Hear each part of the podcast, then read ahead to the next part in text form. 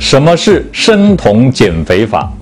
生酮减肥法啊，简单的说呢，就是你改变饮食的内容，啊，让我们的人体因为呢得不到葡萄糖，所以必须怎样分解脂肪来应付我们热量的需求啊。那当脂肪酸啊大量分解的时候呢，啊，我们的尿里面会出现酮体，所以我们叫做生酮减肥法。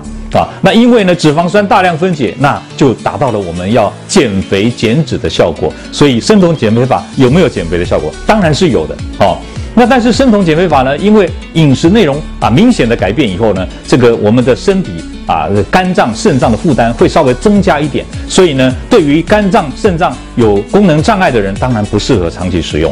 但是对一般人来说，只要你肝脏肾脏没有问题，一个月之内使用是完全没有问题的。各位朋友。